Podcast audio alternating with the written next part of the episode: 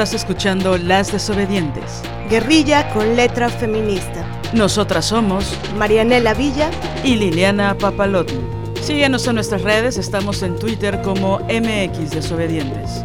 En Facebook como Las Desobedientes, Guerrilla con letra feminista.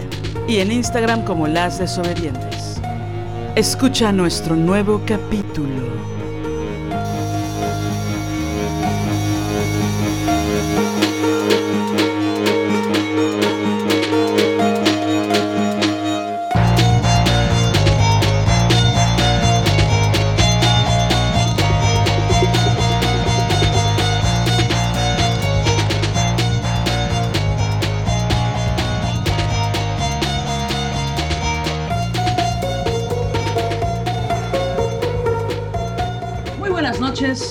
Buenas tardes, muy buenos días, muy buenas madrugadas. Ya estamos en su programa.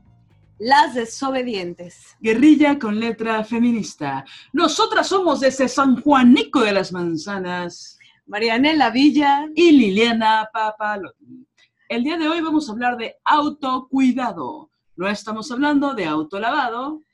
No estamos hablando de autofinanciamiento. Estamos hablando de autocuidado nuestros chistes cada vez son peores. Muy bien.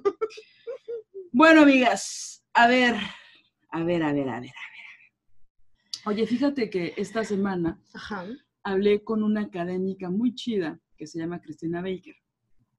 Y ella tiene un humor muy parecido al mío y al de otros par de amigos que son Sabel y Paco, ¿no? Paco y Isabel. Ellos no se llevan bien, pero bueno, esa es otra historia. El punto es que me dijo, me estaba hablando del podcast que grabamos donde me entrevistaste acerca de ser lesbiana. Y me decía que le daban mucha risa mis chistes en ese episodio. Y yo pensé, ¿cuáles chistes? sí, me confesé súper cabrón. No, o sea, me decía de algunos chistes. Y bueno, eh, eso lo comento porque hay otras personas que le dan mucha risa a esos chistes. Y una se está confesando y se está abriendo de visas, no, no está buscando hacer reír. bueno, pero lo traes, lo traes contigo, es un don. Es un don. Es una doña. No un señor. No es un señor. es un señor. Pero seguro que no estamos drogadas. Bueno, ya en serio, como habrán visto en el título, del podcast, vamos a hablar de autocuidado. Y efectivamente, traemos dos definiciones que nosotras escribimos eh, por separado. La primera, ¿ya, arrancamos o quieres dar otra intro? No, arrancamos. Vamos. ¿Cuál es tu definición? Mi definición de autocuidado es, el autocuidado es la forma los mecanismos y o las estrategias para quitarnos o descolocarnos de todo aquel lugar físico o emocional en el que somos agredidas. ¿Podrías desarrollarnos un poquito la idea? Sí, pienso que mm, el sistema patriarcal este sistema de opresión y dominación es brutal y es difícil vivir en él, ¿no? Es difícil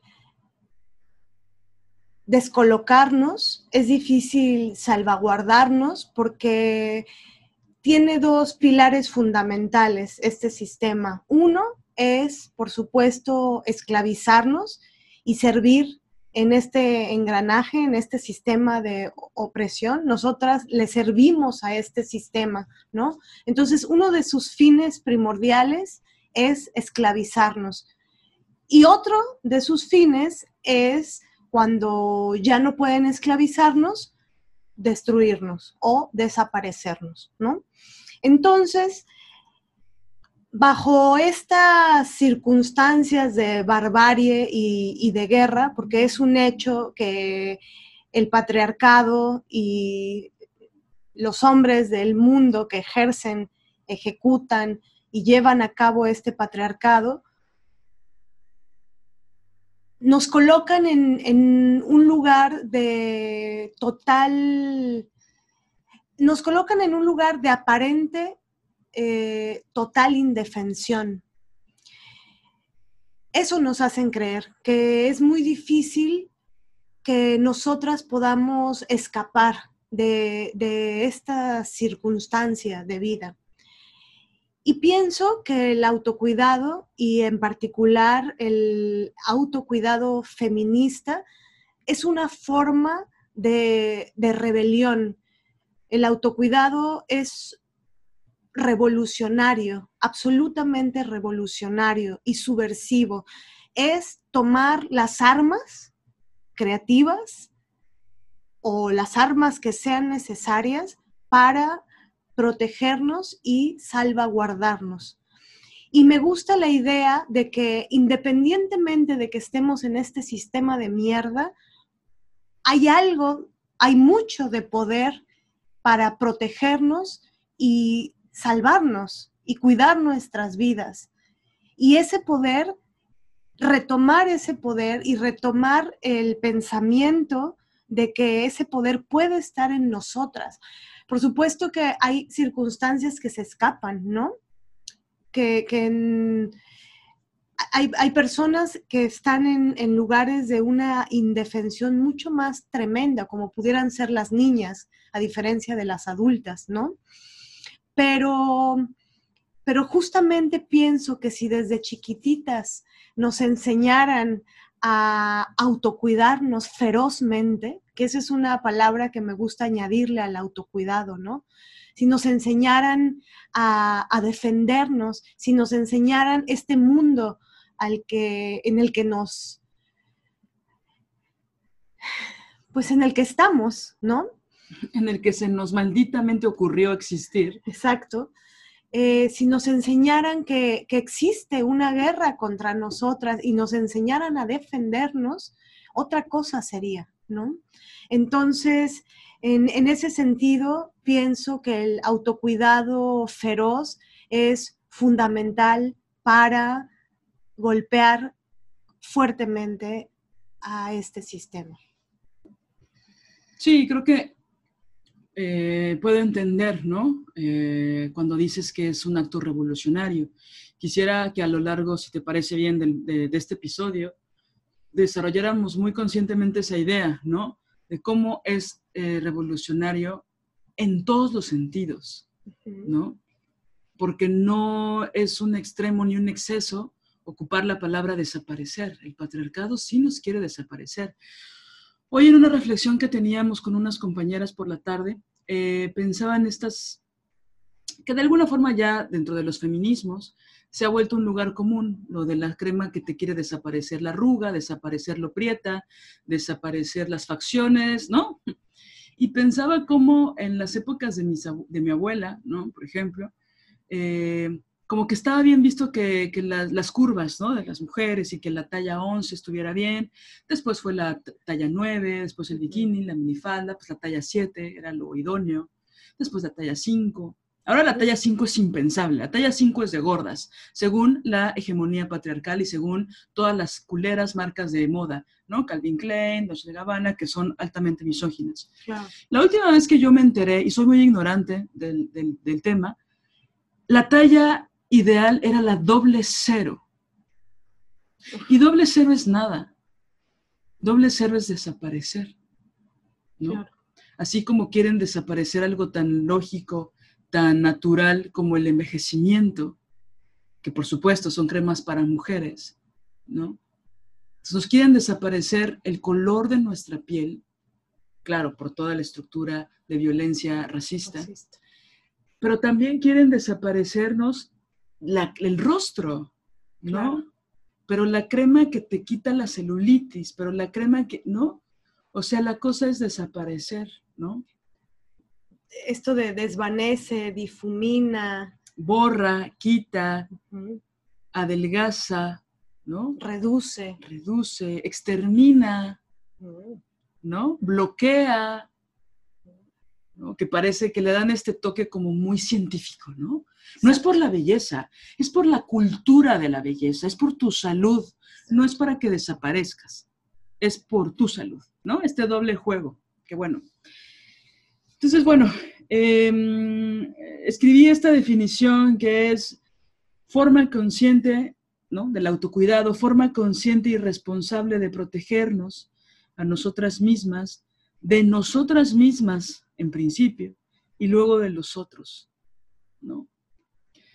Es decir, hay cabrón con, con este mm, concepto que hemos dicho en otros episodios del juez corrupto que tenemos en la cabeza. Exacto.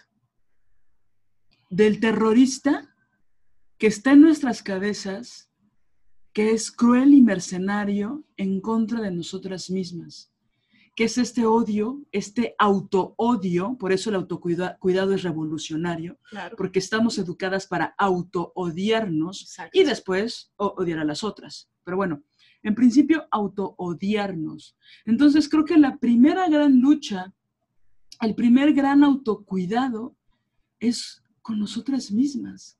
Totalmente. Que no solo tiene que ver, por supuesto, con la autocrítica que hacemos con respecto a nuestro aspecto físico, que es un chingo, del que ya hemos hablado, ¿no? Son las cejas, es el pómulo, son las nalgas, es el, el dedo gordito del pie, que el mío se ve bien deforme, pero no sé qué, no sé cuánto, la rodilla, ¿no? Lo que ya hemos dicho. Em, sino que es todo lo demás, toda la parte emocional, esta cosa de insultarnos todo el tiempo, ¿no? Pendeja, pinche gorda, pinche inútil, si, si no sirvo para nada, ¿no? Y bla, bla, bla, esta cosa que, que tú ocupas mucho este verbo que pues no me gusta nada, pero sí creo que es el más preciso, que es eh, machacar, ¿no? Nos automachacamos, nos autodestruimos. Exacto. Y entonces un día nos levantamos y nos damos cuenta de que no tenemos la fuerza suficiente para levantarnos de la cama, porque ha sido tanto la autodestrucción durante tantos tiempo que es difícil sostenerse en el mundo. ¿No? Para mí fue muy revelador cuando escuché a una conocida decir que ella estaba deprimida y que después de varios procesos terapéuticos se dio cuenta de que llevaba años deprimida. Yo era muy joven cuando le escuché decir eso. Y a mí me cayó el 20 muy cabrón de que, claro, la depresión no es algo que te dure dos días o unos meses, ¿no? Claro. Es algo que te puede durar años, es más, toda la vida si no la trabajas, ¿no? Y es algo muy alarmante y que es algo que no se construye en un día. Así como literal no se deconstruye en un día, pues tampoco se construye en uno solo. Claro. Sí. Y pienso que mm, hay algunos pensamientos con respecto al autocuidado que, que pueden ser delicados porque plantean, por un lado, el tema de la autocrítica, plantean el tema de mm, la responsabilidad que podemos tomar nosotras mismas sobre nosotras mismas. Y esto pienso que en algunos casos puede ser tomado a la mala, ¿sabes? Es decir, algunas personas eh, pueden utilizar eh, malamente eh, algunos conceptos del, autocuidado, de la autocrítica feminista para atacar, ¿no? Pero bueno, la, patriarcada, los patriarcas, ¿no? Los machos, los misóginos, las policías del patriarcado, pues siempre buscan utilizar todo en nuestra contra, ¿no? Em, y aunque me, parece delicado de pronto hablar de este tema, también me parece que es sustancial hacerlo. Es, es necesario y es urgente. Y independientemente de que algunas personas eh, puedan utilizarlo, creo que eso no debe de ser una razón que nos empuje a guardar silencio, ¿no? Pero me gusta hacer esta aclaración. Pienso que, responsabilizarnos de, nuestro propio autocuidado, eh, el fin que tiene es mm, totalmente revolucionario y no tiene nada que ver con, la revictimización, ¿no? Sino con estudiar los fenómenos eh, que nos suceden, que nos acontecen, eh, que experimentamos dentro del patriarcado y, ver cómo nos podemos posicionar en, esas situaciones y en esas circunstancias tomando las armas para protegernos. Sería lindo, sería chingón que hubiera un mundo en el que esto no fuera necesario, ¿no? En el que no tuviéramos que, mm, que pensar si es buena idea o no es buena idea hacer determinadas cosas. Pero en este mundo lleno de misóginos, eh, es necesario tomar las armas de nuestro autocuidado, ponerlas y, y recordárnoslas, ¿no? Yo, por ejemplo, cuando viajé, hice un viaje muy largo, mi primer viaje largo en mi vida, y yo hice una serie de cosas en ese viaje que en las que me estuve en situaciones de mucho riesgo, ¿no? Y cuando mis, eh, cuando hablaba con mis hermanas, yo les contaba estas situaciones de riesgo y yo deseo que nunca jamás ni mis hermanas, ni mis amigas, ni ninguna mujer esté siquiera cerca de esas situaciones, ¿no? A mí no me pasó nada, pero, pero dije, había cosas que yo hacía que me pregunto, sería, más que me pregunto, tengo claro que, sería eh, importante no hacer más, ¿no? Y creo que hay, hay, cosas que definitivamente no están en nuestras manos, que no se puede, que, no, que, que nos rebasan, y también hay personas que están, mujeres que están en una situación de vulnerabilidad mucho mayor, que no estén sus manitas pensando en unas nenas, en niñas, y en mujeres que no está en sus manos. Pero ok, perfecto, lo que no está en nuestras manos ya está, no, eso no podemos, pero hay cosas que sí están. Y esas que sí podemos eh, todavía controlar, ¿qué podemos hacer para tomarlo, no? No sé si me explico. Sí, sí, sí.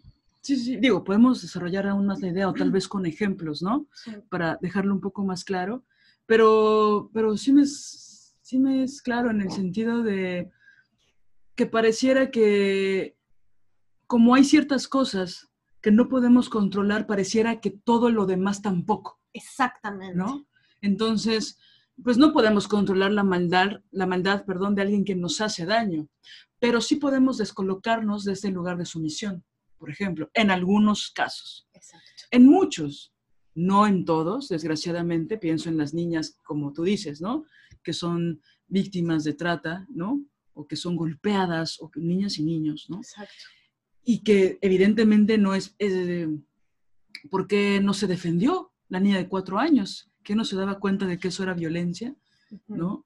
como algo que me sacó de las casillas esta semana, de una noticia que se hizo viral de un tipo violador en Argentina que eh, obligó a su hija de seis años a practicarle sexo oral y que ya se hizo viral y que está en todos lados y que hubo, como se hizo viral, hubo personas que comentaron, pero bueno, que la niña de seis años no se daba cuenta de que eso era sexo oral, ¿cómo no se defendió? Malditos. Porque el papá le dijo que era un chupetín, ¿no? Su miembro, para eh, violar a su hija, porque eso es una violación, porque hubo una penetración, ¿no? Y entonces había gente que decía, bueno, pero también la niña no puede ser tan ingenua, es obvio que no es un chupetín, ¿no? Y entonces el nivel de inconsciencia el nivel de absurdo, delirante, cruel de las personas que comentaron eso, mujeres incluidas, por supuesto. Sí, solo una persona mierda dice algo así, ¿no? Exacto. O sea, pienso en esos casos. Y bueno, nada más fue como un paréntesis, ¿no? Evidentemente no estamos hablando de ese tipo de casos, porque si no, evidentemente, obvio, sería revictimizante. Sin embargo, hay muchas situaciones en las que nos ponemos en riesgo. Insisto, perdón, voy a escribir un libro de esto, lo juro, se los juro. Pero este, por, creo que nos ponemos en muchos lugares de riesgo por no ser mamonas por no tomar el control de nuestra vida también, por no asumir la responsabilidad y pagar las consecuencias de nuestras decisiones, que no es poca cosa. Totalmente. ¿No? Entonces, desde estoy a las 11 de la noche en el taxi y el señor taxista me ve por el espejo reflector, sí se llama reflector, ¿no? Retrovisor, perdón. Por el reflector. Yo siempre pensando en teatro, qué hueva. Bueno, por el espejo retrovisor de una forma invasiva, violenta, y en lugar de bajarnos, en lugar de pedir bajarnos en la siguiente esquina, por no aparentar, más bien, más bien por aparentar, por no mostrar nuestro miedo, nuestra angustia, nuestra supuesta, entre comillas, exageración ante una mirada soez, lujuriosa o vulgar, nos arriesgamos y no nos bajamos del taxi, ¿no? O la invitación eh, de un tipo que apenas conoces, que está un poco medio drogado, no sabes está medio, drogado o medio borracho, y que te invita al cuarto, estar en una casa, hay una fiesta, y pareciera que es más fácil ponerse en riesgo a decir que no. Sí, o lo que, lo que hice yo en este viaje largo que, les contaba al principio, ¿no? Eh, llegamos una amiga y yo a un aeropuerto eh, en la madrugada, eh, creíamos que habíamos llegado a una ciudad y que en esa eh, ciudad que era la que nos... El chiste es que no, el aeropuerto estaba muy lejos de la ciudad. ¿Pero a qué ciudad te refieres? No, no importa la ciudad. No le quiere decir. Y mm, llegamos al aeropuerto, el aeropuerto estaba como si fuera una película un poco de, de terror, estaba totalmente solo. Eh, salimos del aeropuerto, no había nadie de gente y después de un rato encontramos una parada como de camión y había un chico ahí, ¿no? Nos le acercamos, hablamos con él, era chileno, entonces, eh, bueno, hablaba español, pues, y nos dijo, eh, el camión eh, va a sí, pasa, pero tarda como tres horas. Eh, va a venir ahorita, el chavo era gay, va a, va a pasar mi novio por mí, nosotros las podemos hacer, nosotros lo podemos hacer, los podemos, las podemos acercar a un hostal. Y pues, como el chavo era gay, pues se nos hizo, pues nos dio confianza, ¿no? Bueno, esperamos, llega un auto, en ese auto venían tres hombres eh, dos manejando, uno manejando, otro de copiloto, uno atrás, y em, eh, nos dijo el chavo, el de atrás es mi novio, ellos dos, eh, no se preocupen, son policías, así, el no se preocupen, son policías, nosotros las vamos a llevar. Y nosotras nos subimos al auto nos subimos al auto un poco... ¿Cuál fue su pensamiento? ¿Recuerdas tu pensamiento cuando dijo, no se preocupen, son dos policías o son policías? Pues a mí me dio miedo, porque yo oigo policía y policía es... Eh, igual a peligro, igual, a, peligro. Corrupción, extorsión, asesinato y narcotráfico. Exacto. Porque vienes de un país. Exacto. De este país. Y también recuerdo que me dio pena decir que no. Me dio pena retractarme. Eso fue lo que sucedió. Y entonces nos subimos al auto. Eh, ellos prendieron la música a todo lo que daba y arrancaron el auto y, e iban a una, iban como a, velocidad, ¿no? Alta velocidad. Cuando, cuando sucedió eso, desde que subieron la música, el volumen de la música, mi amiga y yo nos tomamos de la mano nos apretamos fuerte y la verdad, por, el gesto que hicimos ambas y cómo nos miramos, fue como, ya valimos madre. ¿Qué música era? O sea, ¿de qué género? No, no sé, no me acuerdo, no me acuerdo tanto. Pero no, pero digo para crear la atmósfera. No era Mozart, eso sí. No era, no, no, no, era Chopin, no era un vals de Chopin. No, no, no.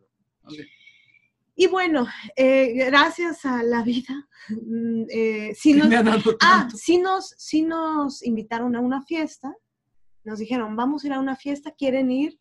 Y nosotras, no, eh. muchas gracias, sí nos pueden llevar al hostal. Y ya, nos llevaron al hostal, este, todo perfecto, no pasó absolutamente nada. Pero pienso que el, el riesgo, el riesgo fue brutal y estabas en otro país. Sí. Entonces, por ejemplo, en ese sentido, ¿no? Hubo, hubo varias alertas que se prendieron, hubo varios focos rojos que observamos, que, que, tuvimos la intuición, que percibimos y no le hicimos caso a ninguno, porque el patriarcado nos educa para no hacerle caso a ninguno, ¿sabes? Es decir, yo pienso que la, responsabilidad sistémica, la gran culpa, la responsabilidad sistémica es el patriarcado, porque nos enseñan a eso, nos enseñan a decir, a tener miedo. A no incomodar. Exacto. Al calladita te ves más bonita. Y recuerden que calladitas nos vemos bien pinches feas. Exacto. Porque ya saben que la belleza sigue importando. Bueno. Entonces, no, no, no decir, no, me daba pena de retractarme.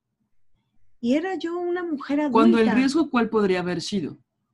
Que nos violaran y luego nos asesinaran. Exacto, es que... Y nos esclavizaran o cualquier cosa horrible. Es que, perdón por, por, por preguntártelo, pero creo que hay que nombrarlo. O sea, para ver la dimensión. Yo no quise incomodar a estos tipos. Yo no quise decir que no. Yo no quise retractarme la consecuencia de me dio pena pudo haber sido un asesinato. Exacto. Y eso es muy fuerte, porque no es eh, me dio pena y la consecuencia va a ser no me va a hablar o me va a quitar mi paleta o digo, estoy frivolizando, pero es que la consecuencia es inversamente proporcional. Es decir, yo lo voy a incomodar, él me puede matar. Esa es el nivel, esa es la dimensión. Esa es, ya sé que, o sea, una lo siente, no es el sexto sentido que, nos otorgan a las mujeres, ¿no?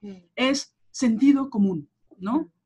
Estoy pasando por esa, esa calle, está oscura, estoy sola, no tengo crédito en el celular, no estoy armada, no, no puedo correr por diversas circunstancias, no soy tan fuerte como el grupo de hombres que veo al fondo de la calle, ¿por qué voy a pasar por ahí? Exacto.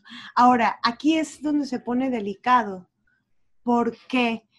Porque la gente mierda, la gente misógina, la gente machista, utiliza estos argumentos para golpear de nuevo, para revictimizar, para culpar a la víctima de algo que por supuesto que no es culpable. A ver, eh, el culpable de la violencia feminicida es el feminicida. Siempre. La, culpa legal de, y, la responsabilidad eh, de, la antiética de un mierda feminicida es del mierda feminicida. Punto final. No hay otra. Pero no estamos hablando de eso. y es delicado articularlo en público porque muchas veces de ahí se agarran la gente mierda, ¿no? Para manipular esto y decir, ah, bueno, tú tenías la opción. Y para invisibilizar la responsabilidad de los agresores, ¿no? Exactamente. O sea, no es eh, sutil ni es ingenuo, es eh, quitarle la responsabilidad al feminicida de asesinar. Exactamente. ¿No? O al ladrón de robar, o al golpeador de masacrar, ¿no? Aunque es muy curioso también ahí que cuando alguien dice me robaron, ¿no? Eh, no dices, pero ¿en qué calle estabas? ¿Pero cómo ibas vestido cuando te robaron? Pero, pero ¿por qué no tomaste otra tal? ¿Pero por qué bla, bla, bla? ¿Pero por qué ibas en esa calle? ¿No? O sea, es decir, los procesos, o sea, sí sé que se da, pero los procesos de, de cuestionamiento Sí, se dan mayoritariamente cuando son casos de violencia sexual, exacto. ¿no? Ujú. ¿Qué es lo que hemos dicho, no? Otras veces, de luego la gente no sabe qué hacer ante una violación, por ejemplo, en una compañía de teatro, o en una fiesta de amigos, o en, o en los abusos sexuales contra niños y niñas en las casas, ¿no? No saben qué hacer. ¿Qué hago? ¿Qué hago? ¿Qué hago? ¿Qué hago? Sí saben responsabilizar a las víctimas de, las, de los delitos que no fueron su culpa. Eso sí lo saben hacer. Exacto. Pero no saben que, pero si alguien roba, sí sabrían qué hacer. ¿no? Exacto. Ahí ya no, es que ahí no hay pierde. Si en una compañía de teatro alguien roba, pues se le saca. Ahí, ahí sí no o hay, renuncias. ¿no? Eh, sí, ahí lo sacan. Oye, hablando de esta gente que utiliza palabras, grandes palabras, eh, que significan muchísimo para la humanidad, em, para justificar sus culeradas, para justificar su falta de responsabilidad, eh, que es muy típico de los políticos corruptos, ¿no? De dicen verdades para decir mentiras, ¿no? Em, pienso en esta teatrera que me robó dinero, Sí. Que mientras estaba justificándose, según ella, muy elocuente, por qué tenía que robarme dinero, ella no decía esa palabra. Ella decía palabras como justicia, No, decía palabras como todo el trabajo que hice, cuando pues, era mentira, ¿no? Pero me molesta mucho como esta gente que no se hace responsable de sus putadas, Mm. ¿no? No se hace responsable de su falta de ética, ¿no?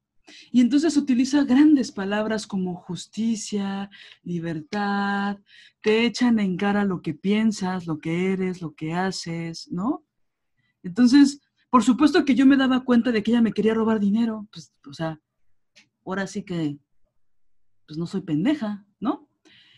Pero ella, cada vez que lo, lo, que su argumento empezaba a, a cojear, por así decirlo, y que yo le hacía una cara de no me hagas pendeja, ella hablaba de el outsourcing, los derechos de los trabajadores, o sea, cosas así que decías que son, casi casi dice sindicato de actores, ¿no?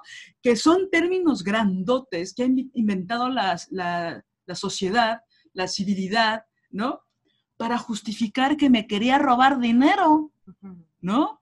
Y que esos argumentos también los utilizan los violadores, incluso los jueces corruptos. Sí. Porque en este caso, en el caso de Puerto Vallarta, carajo, que agarraron a un maldito funcionario con una niña de 10 años desnuda en su coche, el juez dijo, el juez corrupto de mierda, misógino, dijo, no se le puede denunciar por un caso de pederastía porque la niña no sintió placer.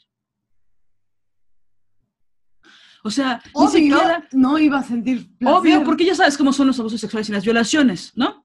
Pero ni siquiera quiero tratar de entender la falta de congruencia del juez. Porque de solo imaginarme como una niña, relacionar a una niña violada con placer, o sea, yo no quiero hacer eso. No quiero utilizar mi cerebro para buscarle una, una lógica que no existe. Pero aparte es absurdo. Ellos hacen el símil, como no hubo placer, luego entonces no existió. Es estúpido. Sí, nadie habló de violencia sexual, nadie habló de abuso, de pederastía, nadie habló de violación, no, no, no, hablaron de placer, del placer de la niña Pero, claro, pero, o del displacer. En pero ahí está la, la es, psico- es psicótico, es irracional. Es como no hubo placer, no existió.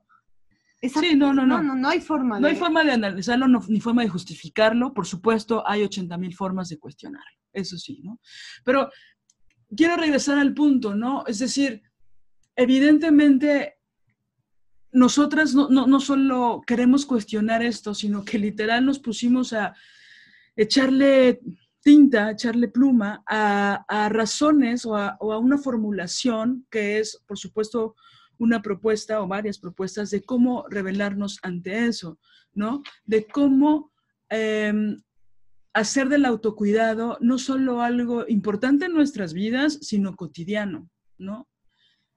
Entonces, planteamos la idea de que es fundamental de poner límites. Exacto. ¿Y cómo se pone el límite de la forma, pues, tal vez más reducida o tal vez más sintética, mejor dicho, diciendo no? claro. Y que mm, pienso que justamente en un sistema que nos enseña a odiarnos y a odiar a las otras, el autocuidado es una afrenta y un golpe eh, frontal. No parece que es un poco inocuo, ¿no? Porque el sí, autocuídate, como que es de revista de... Eh, eh, Para mujeres. Ajá, no, sí. O sea, el cliché, quiero decir. Es, decir, los, los, vatos no dicen, eh, voy a estar en el autocuidado, no, no, no usan esas palabras, pero no, no es nada, y no, no es nada, no es inofensivo. El autocuidado es totalmente ofensivo al patriarcado. Creo que eso es lo que me gustaría que pongamos en la mesa. El autocuidado feroz puede dinamitar fuertemente el patriarcado. Y escribimos otra frase que es, se necesita de autocuidado feroz porque el sistema se beneficia de nuestra destrucción y de nuestras heridas constantemente. El patriarcado nos quiere eh, agotadas, el patriarcado nos quiere eh, sumisas, el patriarcado nos quiere serviles, el patriarcado nos quiere... Maternales. Eh, sumisas, inseguras. El patriarcado nos quiere deprimidas, nos quiere tristes, nos quiere, eh, nos quiere arrastrándonos en el piso. Sin confianza en nuestros talentos ni en nosotras mismas. Exacto, nos quiere golpeándonos, nos quiere insultándonos. Y haciéndole la, la tarea sucia. Exacto. Con otras mujeres, contra otras mujeres. Exacto. Nos quiere sintiéndonos pequeñitas. Y el autocuidado feroz es mandar a la mierda todo eso que el patriarcado quiere para nosotras. El patriarca, al patriarcado le emputa que digamos, no me gusta, no quiero, no voy a subirme a ese auto, no, no, punto. ¿Por qué? Porque no me apetece, no se me hinchan los ovarios, no. ¿Por qué? Porque se me prenden las antenitas de la intuición y de la, del, ¿no? De la... Mm, del propio deseo. Sí, y de la percepción eh, de, eh, aquí estoy en peligro. Es que uno lo sabe, muchas veces, algunas no, pero hacer caso cuando se prenden esos focos, ¿no? Sí, creo que en función de eso, eh, quisiera continuar con esa idea, ¿no? De decir, no a, eh, no deseo esto para mi vida, no deseo trabajar en eso, no deseo tener ese hijo o hija, ¿no? No deseo estar en este lugar, no deseo eh, estar en esta relación en estos términos. No deseo ni la vainilla, ¿no? O sea, no deseo por mis ovarios. Porque luego cuando una por fin se atreve, después de no sé cuántos años, a decir no, después una busca justificar el no. Claro. Entonces ya una se atrevió, ¿no? Ya una pasó por la primaria, la secundaria, pasó por terapias y tuvo suerte, ya pasó por un chingo de relaciones bien culeras, ¿no? Amorosas, amistosas, laborales, ¿no? Quisiera hacer un podcast de, de criticar la frase de ponte la camiseta. Y entonces pienso en que ya cuando logramos decir no, no quiero, empieza la justificación de por qué, por qué esto, pero no crees que, pero no crees que, porque, no voy a sacar no, no, no, o sea, no, eh, o sea, no, no, no soy mamona, es, que no quiero, es que no puedo, es que no puedo, o sea, mejor digo que estoy enferma, ya sé, sí. es mejor digo que me voy a ir a Cuernavaca, claro, sí, para no poder ir, porque, o sea, es que no quiero ir porque quiero, quiero estar con mis gatos y ver una película, pero no puedo decir que prefiero estar con mi novio, no puedo decir que quiero ir a ver a mi mamá, no quiero decir que quiero estar sola con mis pinches pedos, yo solita, no quiero decir que quiero estar en un momento de introspección. 1800 justificaciones de por qué dijimos. Oye, ahorita que dije eso, me acordé de esta amiga que no podía decirle que no a los vatos, a salir a citas. Ajá. Y entonces, eh, salimos alguna vez con un grupo de amigos y había un, un chico que le estaba, ¿cómo se dice? Eh, mosqueando, es el término que yo Ah, ocupo. Entonces estaba mosqueando, mosqueando, mosqueando. Y entonces, mosqueando digo no porque ella fuera una mierda, quiero hacer la aclaración, sino porque él como mosca incisiva estaba ahí Jodiendo. jodiendo. Y ella trataba de ser amable, trataba de ser cordial, porque ella no es mamona. Y entonces, em, X, en algún momento yo me iba a un Uber con otra amiga, íbamos a compartir el Uber, y yo le dije, te llevamos, le dije a ella, ¿no? Como para alejarla de la mosca. Y ella dijo, no, él ya me dijo que me va a llevar, pero con su cara de... Y le dije, bueno, pues tú eres una adulta y tienes la opción de irte con nosotras. Pero si no quieres, está bien. El punto es que obviamente se fue con él. A los tres días o cuatro, los que sean, eh, me habló y me dijo, este, oye, el, el este, ese día era sábado, me habló un sábado en la mañana y me dijo, oye, quiero salir hoy en la noche, como estaría padre, como una salida de amigas, no sé qué. Y yo no tenía nada de ganas, porque yo no soy esa persona que sale en la noche soy amargada y esas cosas. Y entonces me dice, y le dije, manita, la verdad es que no. Si quieres ver una película, si quieres ir a tomarte un café, yo soy la persona. Si quieres ir a bailar, no soy la persona, ¿no?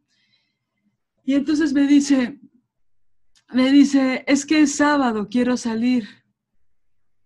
Y la verdad es que no tengo la fuerza de voluntad para decirle al vato que me invitó, que fue el mismo de ese día, que no. Entonces, sal tú conmigo para, pues, un poquito usarte de pretexto.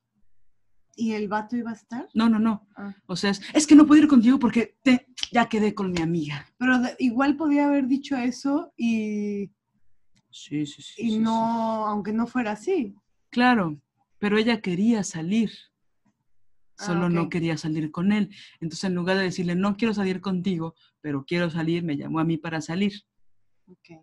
Yo le dije, Marita, te quiero mucho, yo no quiero salir. El caso es que me insistió y me insistió y le dije, va, salgo contigo con una condición, porque yo pongo condiciones en mis amistades. le dije, yo salgo contigo si tú le dices a él que no. ¿Por qué no quieres? Porque no te apetece. No me apetece. No me apetece que apro- ah. Ya, pero... Y me dijo, va, órale. Por supuesto no se atrevió. Entonces ya cuando salimos, afortunadamente fuimos a, ah, pues fuimos a un conciertillo ahí, de unas mujeres muy destalentadas, Oye. que se llaman las Billys, que en realidad son muy, muy talentosas. Estoy Ah. molestando. Sobre todo Leica Mochan, fan. Y, y Luz Varela también, fan, y todas las Bullón, todas, de todas soy fan.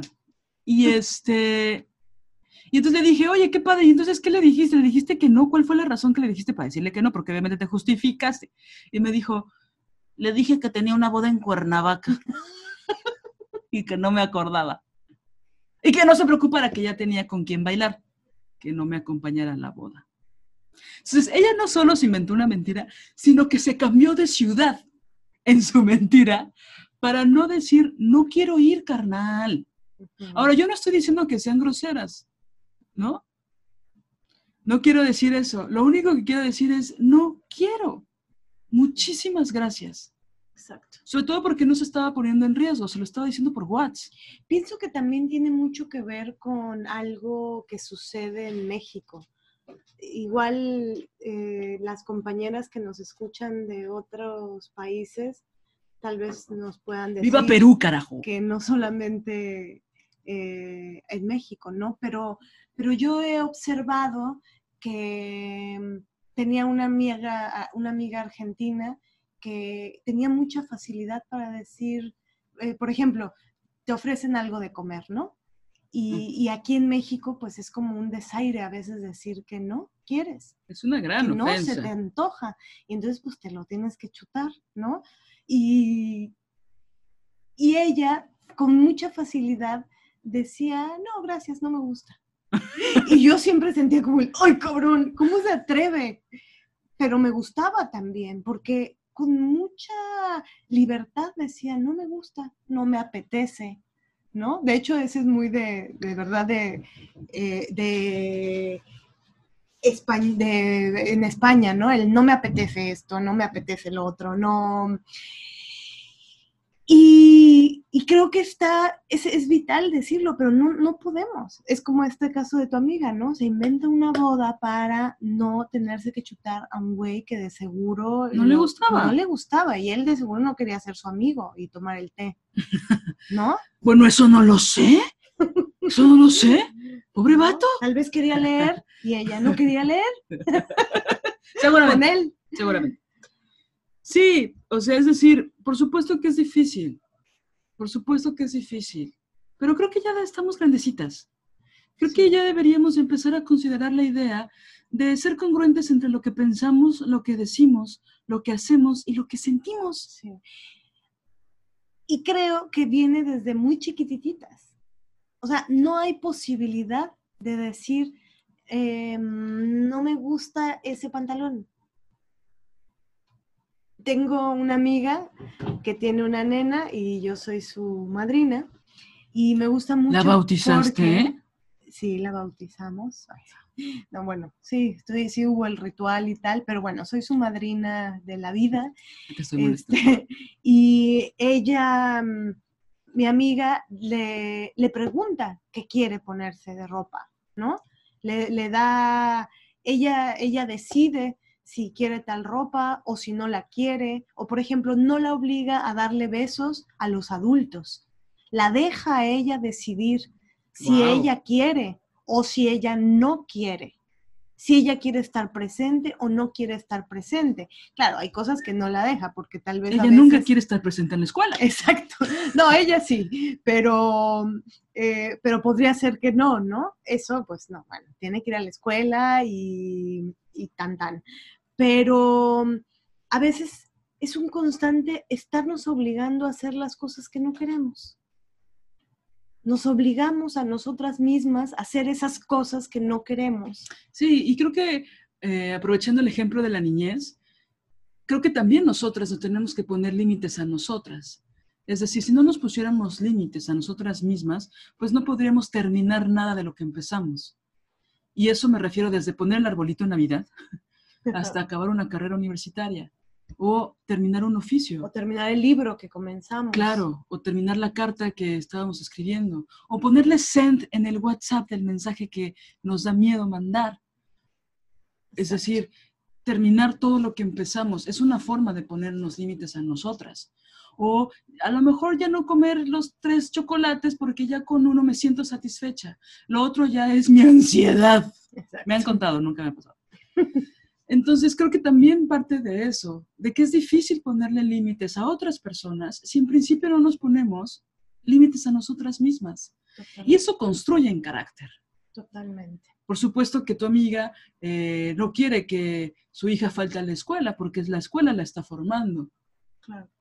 Pero hay otras cosas que sí, que, que por ejemplo, me, me recordó cuando, y ya voy a llorar, este, una amiga hace muchos años con la que yo cursé toda la prepa y que fuimos muy, muy cercanas, eh, tuvo una hija, nos alejamos cuando estuvimos en la universidad, luego nos alejamos mucho y un día fue a mi casa, obviamente me avisó y me dijo, quiero que conozcas a mi hija. Su hija ya tenía como cuatro años cuando fue a la casa a, pues literal a presentármela. Entonces, eh, para mí era como mi sobrina, ¿no? Como era muy emocionante. Y para ponerle más miel y cursilería a la anécdota, ella y yo nos prometimos a los 15 años que la primera que tuviera una hija le iba a poner Julia. Y adivinen cómo se llamaba la niña, ¿no? Le puso Julia, o sea, cumplió nuestra promesa de adolescencia, porque, bueno, ya. El caso es, lo que quiero contar de eso es que llega, ella es psicóloga y mi mamá es psicóloga, ya sé, no voy a decir nada más. Y ellas se pusieron a hablar porque pues ellas tienen mucha química y talento. El caso es que yo me puse a jugar con Julia y fui la más feliz, obviamente. Ella llevaba muchísimos muñequitos y animalitos y nos pusimos en algún momento a hacer caras. Y lo primero que yo pensé decirle a Julia, que ahorita ya de tener 33 años, ¿no? es cierto, es que nos pusimos a hacer caras, que fue muy divertido. Aparte era la primera vez que nos conocíamos. Y lo primero que pensé fue decirle, no hagas caras porque se te va a quedar así la cara. Que es como de tía, abuela, que teje, teje carpetas. ¿no? Y entonces estaba pensando en que ya le iba a decir eso y dije, eso es una mentira. Claro. No se le va a hacer la cara así por hacer caras. Nos pasamos una tarde muy chida y yo me di cuenta de todas las frases que ya le iba a... de- Yo que nunca inter- interactúo con niños ni con niñas, ¿no? Pero que trataba de jugar y que me venían todas las frases de abuela y de policía del patriarcado, ¿sabes? y que decía, eso es mentira. Entonces está muy bueno resignificar las cosas que, digo, estoy eh, o sea, Si te diciendo un portas mal, te va a robar el robachicos. Sí, desde eso a si te vas a masturbar te van a salir pelos en la mano, ¿sabes? Por supuesto, eso no te lo dije a Julia, cálmense. Pero eh, romper con esas cosas, y creo que lo que tu amiga hace es, es fuerte y es simbólico y es muy chingón. Sí. Si tú no quieres darle el beso al señor o a la señora, por las razones que sean, Aunque sea tu tío, tu tía. ajá, eres libre. Y eso habla de que su cuerpo es importante y debe cuidarlo. Claro. Y que tiene que ver con lo que a ella le apetece o no le apetece, no con lo que le apetece al tío o a la tía o a la mamá misma, sino a la nena, a la niña, ¿no? Claro, A mi, a mi ahijada. ahijada. Y en ese sentido, Podemos eh, dar los tips, tips, tips, tips. Nosotras hicimos una, una lista Son cien- 104 cosas que ustedes podrían hacer. No, no es cierto. que, que lo relacionamos con el tema de el autocuidado feroz. El, el punto uno eh, justamente tiene que ver con poner límites a otras personas. Em, y que está relacionado con el segundo punto, que es salvaguardar nuestra dignidad en nuestra relación con nosotras mismas y salvaguardar nuestra dignidad en nuestra relación con las demás personas. Eh, el tema de, los límites es importantísimo porque mm, justamente nos enseñan, es que pienso que es un, es un problema ontológico, el, el sin límites, el sin bordes, el me desbordo, y el desbordo tiene dos lecturas, el, el sin borde o estoy bordada y me destejo. ¿Sí me explico? Y creo que es Claro. fuertísimo. Y, y visto así, me, me gusta porque creo que se complejiza más. Si me desbordo, no solo que me derramo, ¿no? Si me desbordo, me destejo, dejo de ser yo por los otros. Es que es ontológico, es un tema De la ex- existencia. de la existencia. Entonces, poner límites, porque no es lo mismo, eh, ahora sí que una co que la o, ¿no? Eh, y decidir si, si quiero tomarme una copa o no quiero, hay una diferencia. Si sí quiero casarme o no quiero casarme. Si sí quiero coger o solo lo digo para que me dejen de chingar. Exacto. Una vez una amiga me dijo, es que cogí y es que la verdad es que yo ni quería. Y, pero yo dije que quería. Y le digo, ¿y por qué dijiste que querías? Y dijo, pues porque, porque sí, Claro. porque sí, lo dejé pasar. Y al final dije, puta madre, lo que me tuve que chutar eh, solo por no decir, güey, eh, me aburres infinito. Este, Es la única forma de que te calles. la verdad, no. Si te quieres quedar, ahí está el sillón, pero yo ya me voy a dormir, ¿no?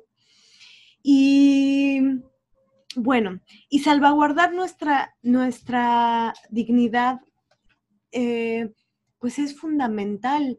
Y, y el concepto de dignidad es complejo, creo yo, ¿no? Claro. ¿Qué, qué es la dignidad? Eh, ¿en, qué, ¿En qué lugar la coloco en mi vida? Y bueno, Lili aquí nos va a leer una definición. Bueno, la dignidad, más que una definición, una definición. La dignidad tiene que ver sobre todo con el respeto que nos tenemos a nosotras mismas y hacia los demás. Eh, es no permitir que te humillen o que te degraden.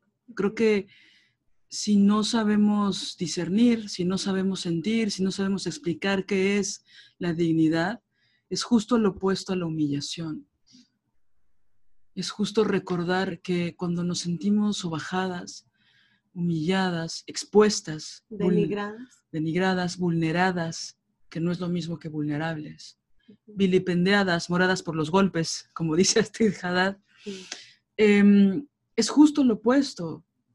Es el valor que nos damos a nosotras mismas, es el respeto. La dignidad es lo único que tenemos en la vida, lo único real. Por lo tanto, cuando perdemos la dignidad, es brutal a nivel autocuidado, pero a nivel identidad. Porque perder la dignidad es perder la fuerza de nuestra propia vida. Entonces no es poca cosa cuando hablamos de dignidad. Decir no, poner límites a nosotras mismas en principio y a los otros y a las otras, es respaldar y fortalecer nuestra dignidad, que no es poca cosa. Por supuesto, se requiere de muchísimas agallas, de mucha valentía, de muchísima inteligencia y también de mucho autocuidado. Porque la, dignidad no se otorga, una misma se la otorga. Y es muy curioso porque pienso que la dignidad muchas veces se malentiende, ¿no? Y se quiere colocar habilidosamente en el territorio de, lo moral o lo moraloide, ¿no? Em, y no, la, dignidad tiene que ver eh, con un, es un concepto de la, ética, es un concepto ontológico, es un, concepto sustancial, del ser. Sí, para, para mm, salvaguardar lo, que, te, lo que te constituye, ¿no? Entonces... Sí, es eh, como tu nombre, como tu sangre, como tus vísceras, como tu fuerza, como tu deseo, como tu razón de existir. Exactamente. Y entonces si tú te llamas Marianela y te dicen, ven acá estúpida, soportar eso es indigno. Eso sería la indignidad, soportar el insulto en vez de tu nombre, por ejemplo. Se me ocurrió eso ahora, ¿no? Y así podríamos hacer una lista de lo que nos parece indigno. Y aparte, una lo sabe. Sí. Una sabe. La, humillación siempre se siente en el estómago. Sí. Siempre.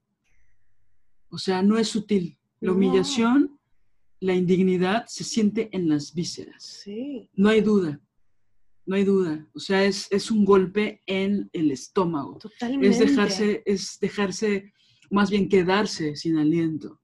Ese es el nivel. O sea, no hay duda. Es como el orgasmo. O sea, alguien que dice, creo que medio tuvo un orgasmo. No, a ver, espérate. ¿Se tiene o no se tiene? Hay varios tipos de orgasmos, sin duda.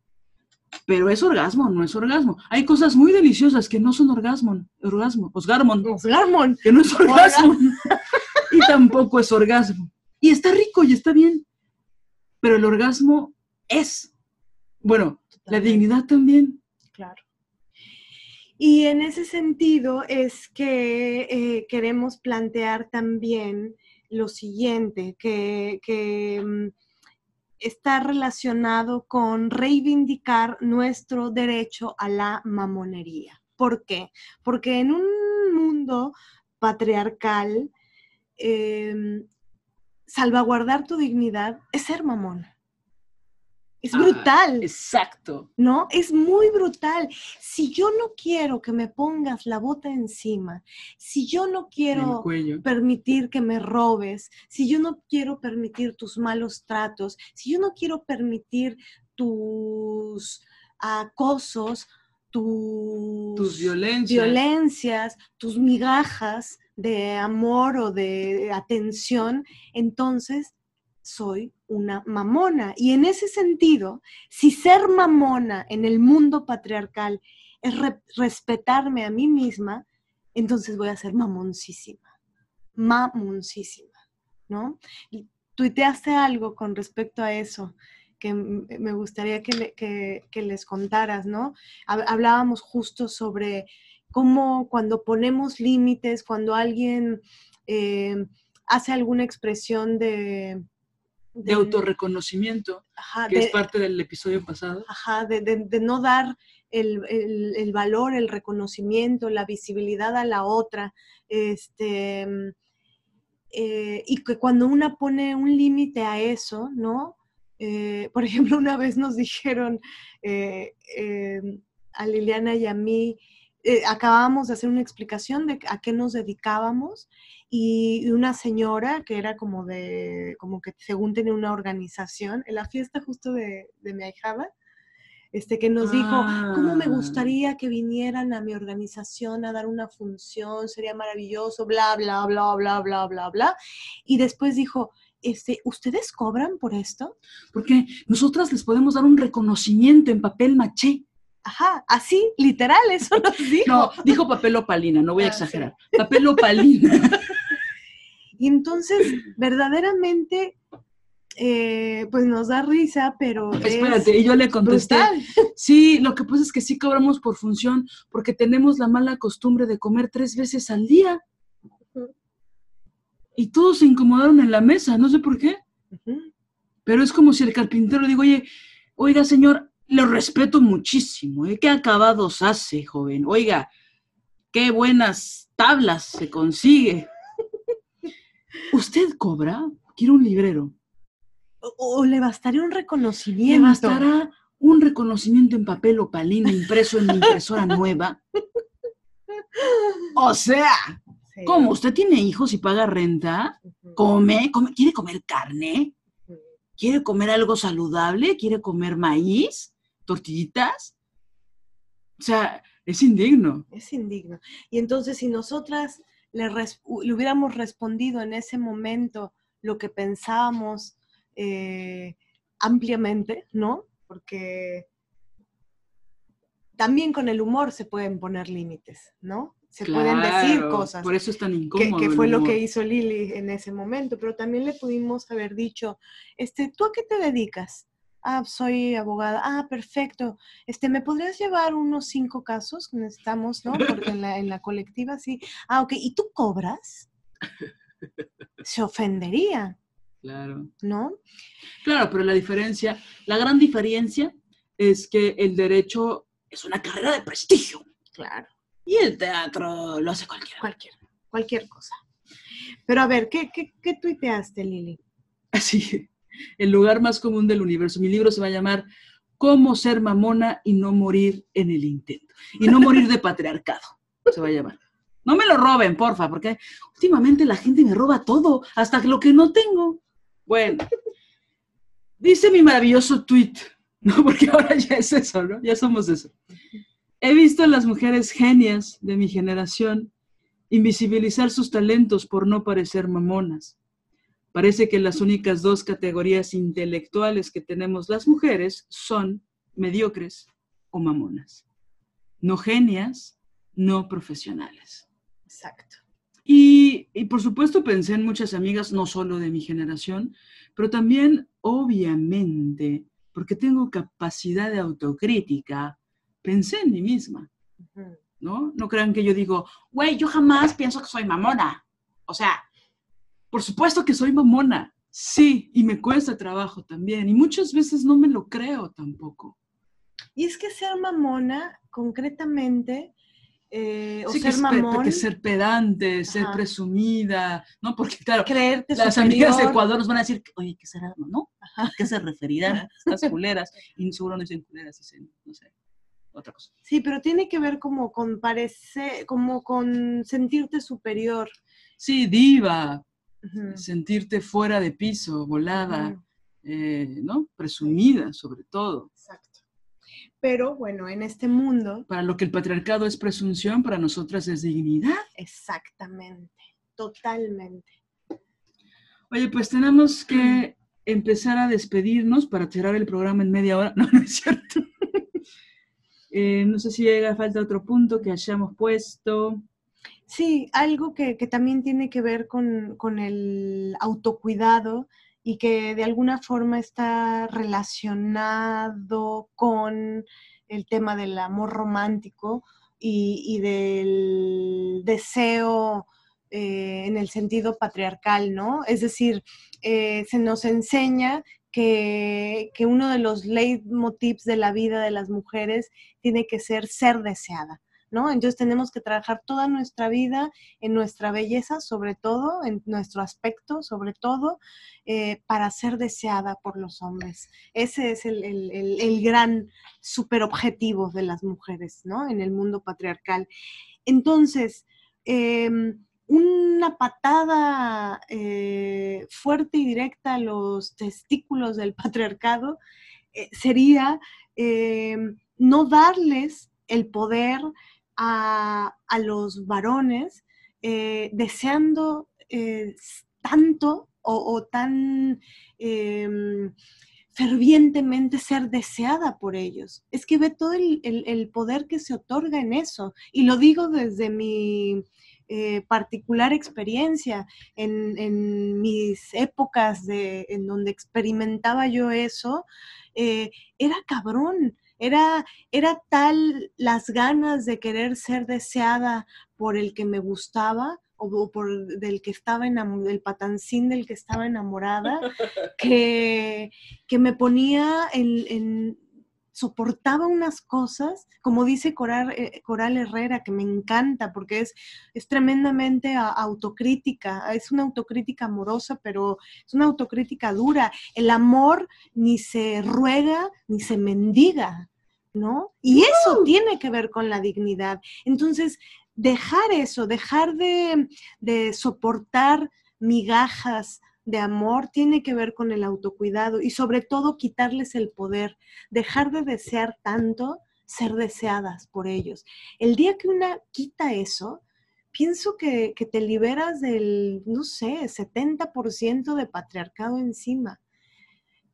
Ya no querer su, es decir, supongo que también es algo que tiene que ver, es algo psíquico, ¿no? El Su aprobación. Ajá, quererla, o sea, supongo que es algo yoico, el querer, querer ser amada, amado. O sea, el afán de pertenecer. Exacto, que, te quieran, que te... Que te mm, sí, porque tu valor depende de los ojos del otro. Totalmente. Sobre todo del que te importa, que es el guapito o el patancín. Exactamente. ¿no?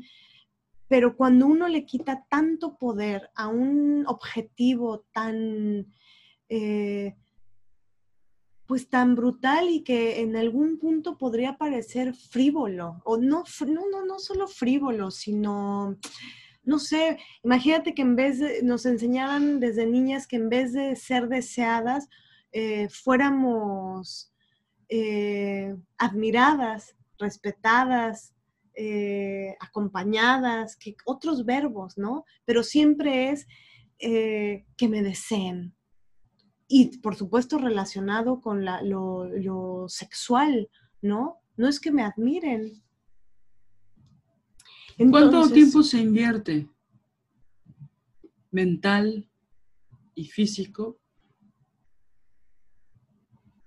para que la apariencia sea, esté a la altura del deseo de otro hombre o de otros hombres?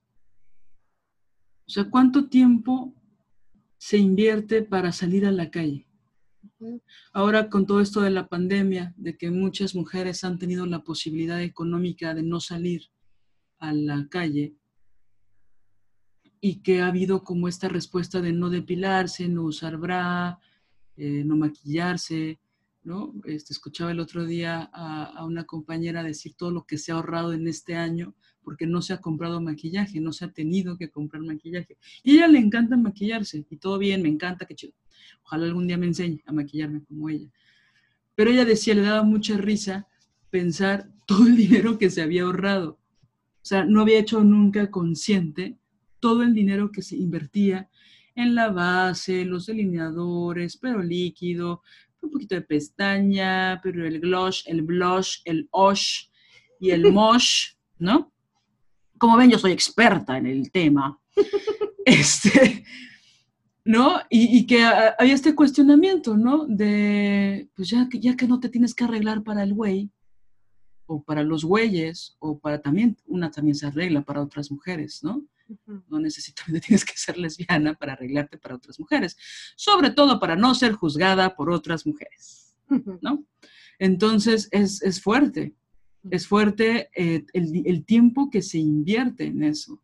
Exactamente. Porque estaría padre como hacer muchos ejercicios de introspección mientras te arreglas las, uñas, ¿no? Los ojos o tomar tu terapia en línea mientras te estás haciendo las uñas, el, pedicure. Pero bueno. Pero bueno, sí, creo que tiene que, ver con, con que hagamos un, un análisis y una autocrítica muy amorosa de cuáles son esas cosas que, que nos hieren? ¿Cuáles son esas cosas que nos ponen en riesgo? ¿Cómo me descoloco? ¿Cómo me quito de ese lugar? ¿Me puedo quitar de ese lugar? Hay formas, hay ciertas posibilidades de hacerlo. Entonces, hacerlo. Y, pienso que el manifiesto del autocuidado, cada una lo, lo, puede construir, lo podemos construir, ¿no? Eh, ¿Qué sería el autocuidado para, para mí? en, qué lugares yo pienso que a veces no me cuido. Eh, por ejemplo, esto que, digo, ¿no? De, las migajas, eh, migajas de tiempo, migajas de presencia, migajas de amor. Para mí, no aceptar esas migajas es autocuidado.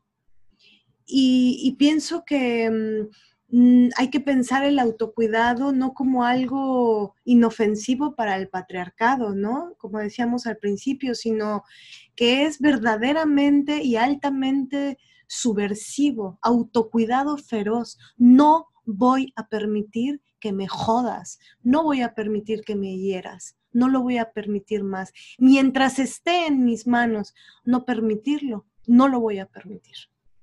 Sí, y hay otras pistas también, ¿no? Esa me parece fundamental.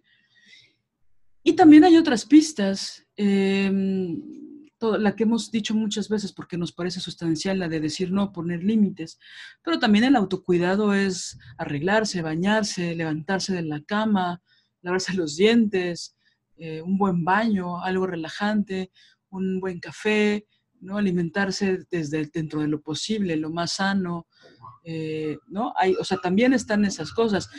También decir no es autocuidado, también decir eh, no estoy de acuerdo, no pienso igual, también decir yo pienso esto, yo siento esto, también la congruencia entre lo que sentimos o quiero decir mejor lo que pensamos y lo que hacemos está en concordancia, también es autocuidado. Ir a terapia o análisis es autocuidado.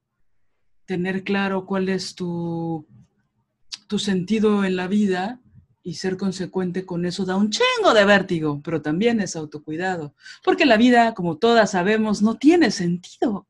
Hay que dárselo, ¿no? Entonces, sí, la vida no tiene sentido, ya, ya. Pero hay que dárselo. Y en el momento en que se lo damos, da un vértigo cabrón porque entonces una ya puede hacer casi lo que quiera. Exactamente. Y ser la dueña de tu vida. Hay muchas circunstancias, como decía Marianela, que no podemos, no tenemos control. Y un poco qué bueno que no tengamos control de ciertas cosas, ¿no? Porque tampoco somos seres humanas, no robots perfectos como quiere el patriarcado. Pero hay muchas cosas en las que sí podemos controlar y dominar y hay algunas que honestamente no queremos hacer. Queremos que nos lleve la corriente. Y cuando eso pasa, regularmente una llega a un mar desolado y terrible. O turbulento. O turbulento, porque no somos camarones. Entonces, ¿cuáles serían tus últimas palabras para terminar este maravilloso episodio, Marianela?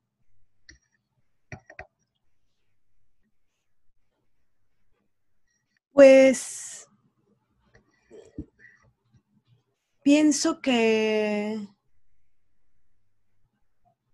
es urgente continuar golpeando este sistema, ¿no? Es urgente mm, que nos pongamos a nosotras mismas al centro de nuestra vida. Nos enseñan a cuidar a todos, a todo el mundo, ¿no? Cuidar al padre, cuidar al novio, cuidar a los hijos, cuidar a este, cuidar al otro, cuidar, ser para los otros, como dice Marcela Lagarde, ser para los otros siempre. Y comenzar a ponernos a nosotras al centro del cuidado es importantísimo, es vital y aparte es congruente, ¿no? Cuidarte a ti. Y como dijo una compañera hace un rato en una plática en la que estuvimos, eh, decía algo como ser la madre de todos porque nos inculcan eso, ¿no? Hay que cuidar a todo, todo, todo, todo, todo, todo el mundo, hay que cuidar esto y cuidar el otro. A las feministas se les exige el cuidado de todo. la educación. El cuidado hasta del polvo del, de, debajo del figurín, también es hay que cuidarlo, hay que cuidar y hay que educar. Nosotras somos las que debemos hacer todos los cambios revolucionarios del mundo, de todas las opresiones que existen. Y, ajá, ¿y a qué hora nos cuidamos a nosotras mismas si hiciéramos eso? Es que sería insostenible, es insostenible. Entonces, ponernos a nosotras mismas al centro, pienso que es un pilar sustancial el autocuidado. Y me gusta sumarle el autocuidado feroz. No es inofensivo, es, ofende al patriarcado que nos cuidemos. Entonces hay que ofenderlo más y más. Pues así cerramos nuestro episodio de autocuidado. Em, fíjate que ahorita que mientras hablabas me acordé de una película bien culera, bien fea, que creo que se llama Sí Señor en español, que es de Jim Carrey. Y es un personaje que se dedica a decir sí. Sí a todo el mundo. Es una prueba, ¿no? Sí. No importa lo que te propongan, sí. Claro, él es un hombre blanco heterosexual, ¿no? Y es Hollywood y es millonario. Pero bueno, detalles. Entonces me hace muy paradójico, irónico, que la moral hollywoodense, que es la que rige a la mayor parte de Latinoamérica y a otros lados, tengan que hacer una película de un hombre que dice sí a todo.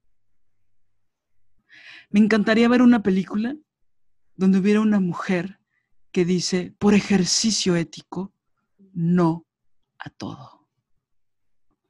Solo por ejercicio. Que su primera respuesta sea no, por respeto a sí misma, no por ser mamona, intransigente y culera y deshumanizada, amargada y antimaternal, no, sino por ejercicio. Que haya una película que una mujer diga no y, lo podríamos poner, ¿no? Es esta semana eh, como entrenamiento. A ver, normalmente aquí diría que sí, por pena, se me, aquí no diría que no. Para no dar explicaciones. y probar qué pasa. Unas tres veces decir, no, no quiero, no me gusta. Y a personas sustanciales. Exacto. Porque luego ni al del periódico le podemos decir que no. Y todo mi respeto a los voceadores. Pero el punto es que ni a las personas más alejadas de nuestro radar emocional les podemos decir que no. Exactamente. Y oigan, les tenemos un anuncio, iba a decir parroquial, pero casi se me quema la, la boca, la lengua y los labios externos e internos. Oye, este, no, es un mensaje feminista, es un mensaje desobediente, que es que decidimos montarnos en el tren del mame y vamos a terminar nuestra primera temporada de las desobedientes. Este capítulo que están escuchando en este momento es el capítulo 17, décimo séptimo. Y vamos a terminar nuestra primera temporada en el capítulo 20. Posteriormente nos tomaremos un descanso, porque ya saben, tenemos la mala costumbre de descansar. Pero eh, posteriormente retomaremos con una segunda temporada, donde tenemos unas invitadas. Ay, ay, ay. Ay, ay, ay, ay, ay. Como diría la tesorito. Barber. Barder. Barder el patriarcado, carnalas. Y pues eso, entonces, porque este episodio tenía que haber salido el martes, pero no salió el martes porque, pues porque pensaba que era lunes y cosas raras que pasan en la existencia. No porque se nos, eh, la vida se nos puso así como en el cuello, no, no fue por eso, fue por otras cosas. Entonces, bueno, vamos a acabar nuestra primera temporada para que no se preocupen, porque muchas eh, compañeras nos escribieron de qué pedo, ¿siguen vivas? ¿O qué pedo, culeras, por qué nos soltaron el nuevo episodio?